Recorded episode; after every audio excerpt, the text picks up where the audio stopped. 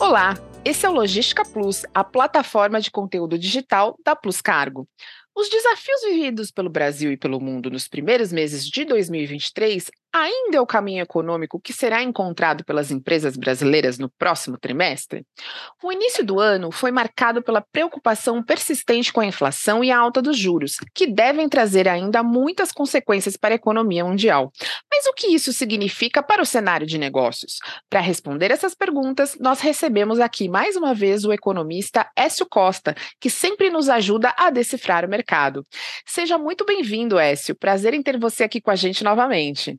É um prazer estar participando novamente né, do nosso podcast do Logística Plus, né, trazendo sempre o que está acontecendo na economia e o que está por vir. Écio, estamos chegando à reta final do primeiro trimestre de 2023. E no ano passado, nós tivemos muitas avaliações negativas sobre a situação econômica nesse período. Elas se confirmaram ou estamos melhor do que as previsões disseram? Então, a, a, gente tem sim alguma melhora, principalmente nos indicadores de inflação. Parece que o pior já passou, né, de que a inflação já atingiu seu pico, principalmente aqui no Brasil e também alguns vizinhos nossos, né, como Colômbia, é, México, Peru, é, também no Chile, é, não na Argentina. Na Argentina, né, a inflação vem acelerando né, chegou inclusive ao patamar de 100% né, no acumulado dos últimos 12 meses, o que chama muita atenção negativamente. Mas isso tem sido com também um controle muito forte por parte dos bancos centrais, que vem no processo né, de elevação das taxas de juros para que justamente você consiga ter né, a convergência da inflação para os patamares que são esperados né, nas metas do, desses bancos centrais. Então, a gente teve um pouco de alívio nesse sentido, mas a atividade econômica, ela termina, né, o crescimento econômico termina desacelerando por conta justamente do custo do dinheiro estar mais elevado, certo? Então, apesar de você ter alguns indicadores recentes apontando para uma certa resiliência da atividade econômica, é, principalmente aqui na nossa região, na, na América do Sul, os juros elevados devem resultar em uma desaceleração do crescimento ao longo do ano. Por outro lado, um crescimento econômico mais forte na China e políticas fiscais mais expansionistas em alguns países, inclusive aqui também no Brasil, podem, de certa forma, compensar ao menos parte dos efeitos do juro elevado. Certo. E uma preocupação constante é essa que você acabou de nos contar, que é as elevadas taxas de juros no Brasil. Elas devem continuar elevadas nos próximos meses? Esse é um ponto muito importante, né? principalmente agora, nessas últimas semanas, que você tem é, problemas sérios acontecendo lá nos Estados Unidos, nos bancos americanos e também com certo contágio na Europa. Bancos menores né, como, por exemplo, o SVB, né, o Silicon Valley Bank, e outros bancos, têm é, quebrado praticamente e só se mantiveram ou só retornaram os recursos dos seus depositantes com a ajuda do Fed, que é o Banco Central Americano.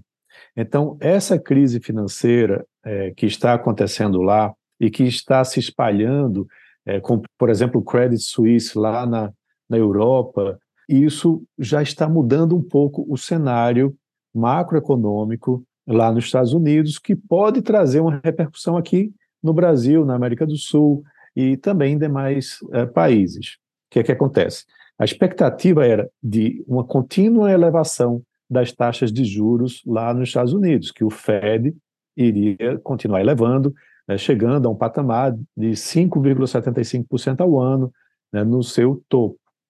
Mas essa crise recente tem feito com que os analistas mudem suas expectativas.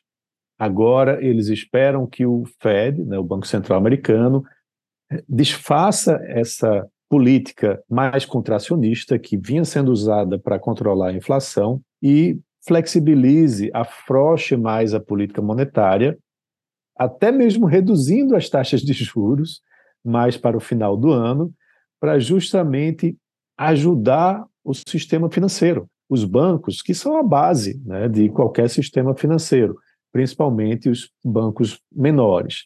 Muitos correntistas desses bancos menores estão em processo de fuga, saindo desses bancos e procurando um, uma maior proteção nos grandes bancos. Isso é muito ruim para o mercado americano né, e traz consequências em outros países.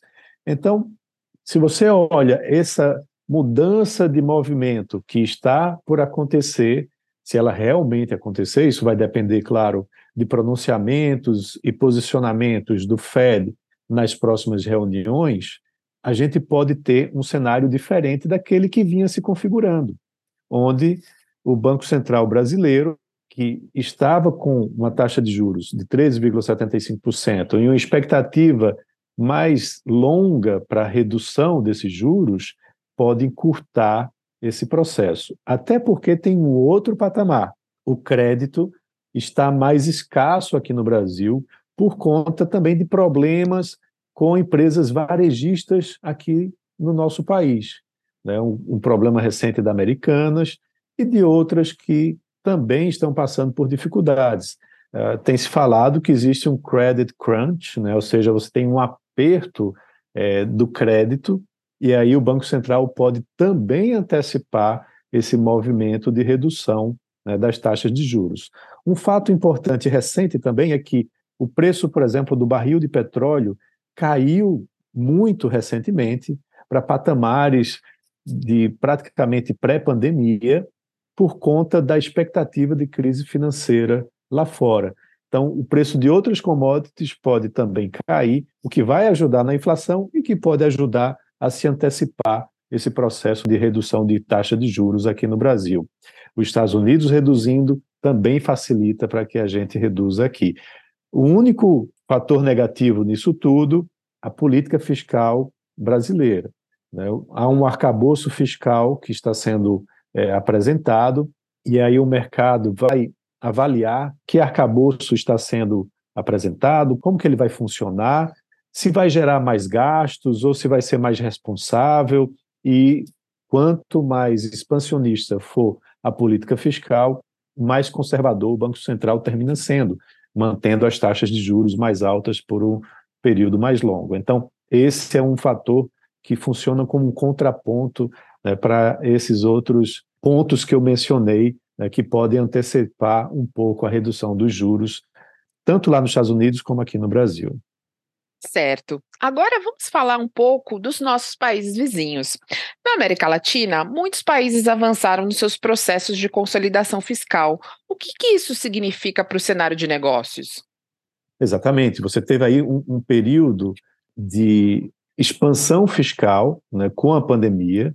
Né, todos os países da América Latina passaram por esse processo, né, com gastos né, acima da média quando você olha o período, por exemplo, pré-pandemia, e após esse processo da pandemia, né, houve uma significativa redução dos déficits fiscais né, que foram associados a esses estímulos implementados durante a pandemia.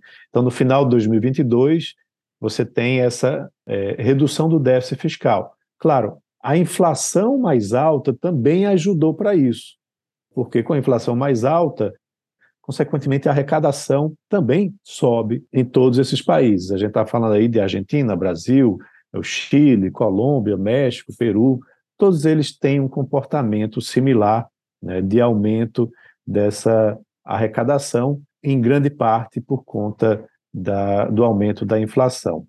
Então, você tem aí uma expectativa uh, de melhora nas, dessa consolidação fiscal, mas tem um desafio grande pela frente, em 2023, o cenário já muda um pouco, porque essas economias vão crescer menos por conta das taxas de juros estarem mais elevadas e então você arrecada menos por conta do crescimento estar mais baixo e a inflação convergindo, você também arrecada menos por conta da inflação estar mais baixa. Então, 2023 é um cenário já diferente do cenário de 2022 em termos de arrecadação e consolidação fiscal. O que as empresas podem esperar para o cenário econômico do segundo trimestre? De acordo com os últimos indicadores econômicos e possíveis reformas propostas pelo governo brasileiro, nós vamos ter uma melhoria tão esperada? Então, uma discussão muito importante é a reforma tributária.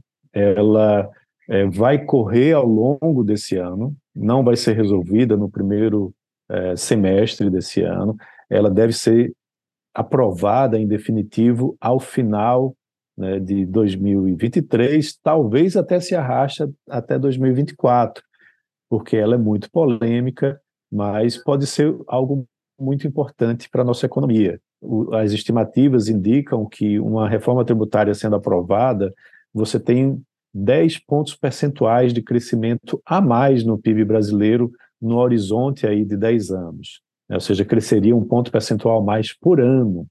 Né? Então, isso é muito importante.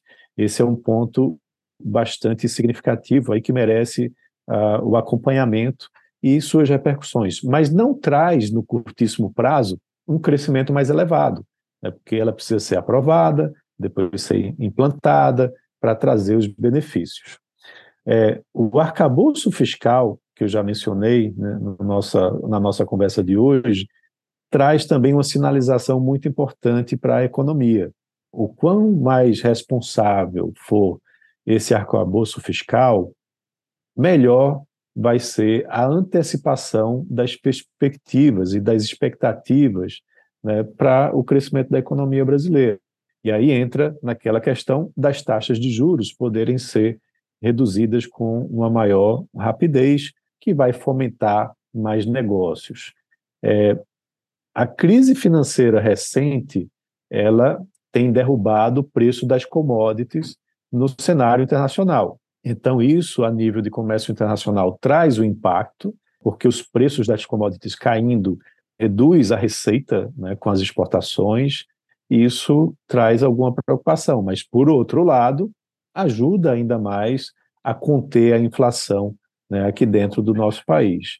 Então é difícil a gente é, definir um, um horizonte, né, mas a gente pode ir acompanhando muitas dessas variáveis. Um fator importante também, aí falando mais de política fiscal do governo, é, existem alguns programas, como, por exemplo, o Desenrola Brasil, onde há um, um, uma injeção né, de recursos na economia, onde isso está sendo configurado e, e vai entrar em vigor com recursos de renegociação né, de dívidas que pode liberar algo em torno de 50 bilhões de reais é, de perdões de dívidas que, na realidade, faz com que os consumidores estejam aptos a consumir novamente, né, podendo se endividar novamente. Então, isso movimenta a economia no curtíssimo prazo. Claro que a gente também tem que ver com que velocidade isso é implantado na economia. Mas vale lembrar que o impacto disso é um impacto de curtíssimo prazo. Todos estamos torcendo agora para que as melhores decisões sejam tomadas e que todos consigam entrar em um excelente caminho de crescimento aí para o próximo trimestre. Muito obrigada pela aula, Écio. Nada, o que é isso? É sempre um prazer estar conversando né, com é, todos que escutam né, e acompanham o nosso podcast né, e deixa aí um abraço a todos da Plus Cargo. E a Plus Cargo está com você onde você precisar. LinkedIn, YouTube, Spotify, Instagram. Sempre de olho no que está acontecendo para você fazer bons negócios. Acompanhe nossos canais. Muito obrigada a todos pela audiência e até a próxima.